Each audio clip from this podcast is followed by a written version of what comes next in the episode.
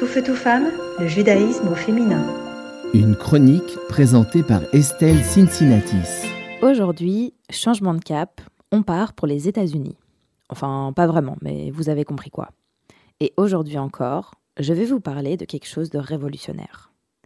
Il y a quelques mois, j'ai découvert un média assez extraordinaire qui s'appelle Hey Alma.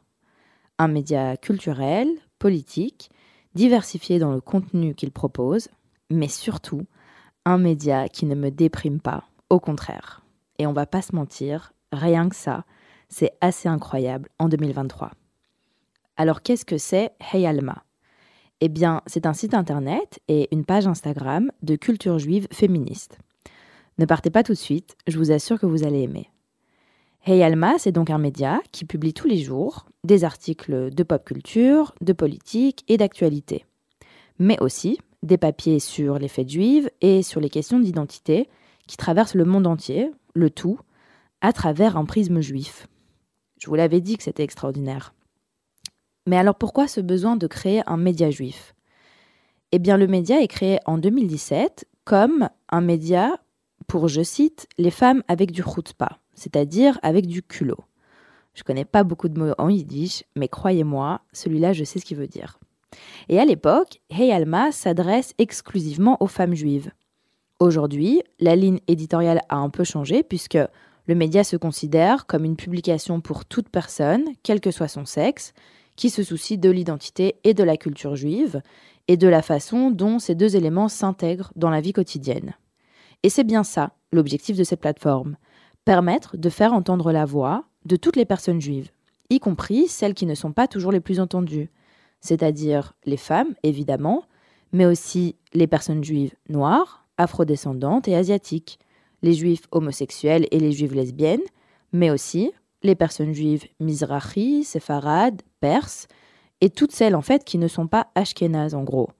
Parce que oui, même si 80% des personnes juives dans le monde sont d'origine ashkénaze et très fiers de l'être, je sais de quoi je parle, il reste 20% qui ne sont vraiment pas très bien représentés, ni dans nos mémoires collectives, ni dans nos traditions. Alors concrètement, de quoi ça parle ce média?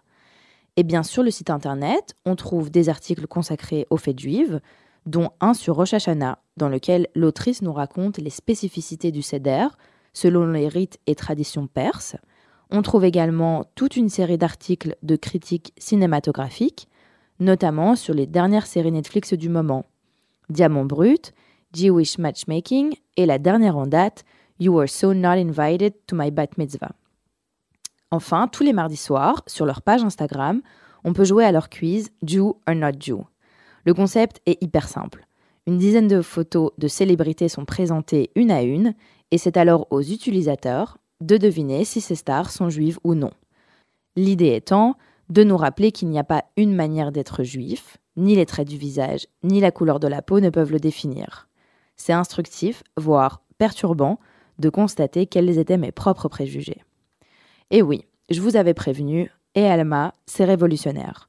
Un média qui nous permet de nous reconnaître en tant que personnes juives, lire des articles dont les thématiques nous concernent directement, être représenté dans la culture mainstream américaine en tant que personne juive, c'est absolument extraordinaire.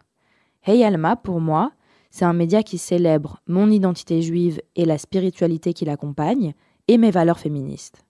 Encore une fois, je vous avais dit qu'on pouvait concilier les deux, et c'est chose faite grâce à Hey Alma. Tout feu, tout femme, le judaïsme au féminin.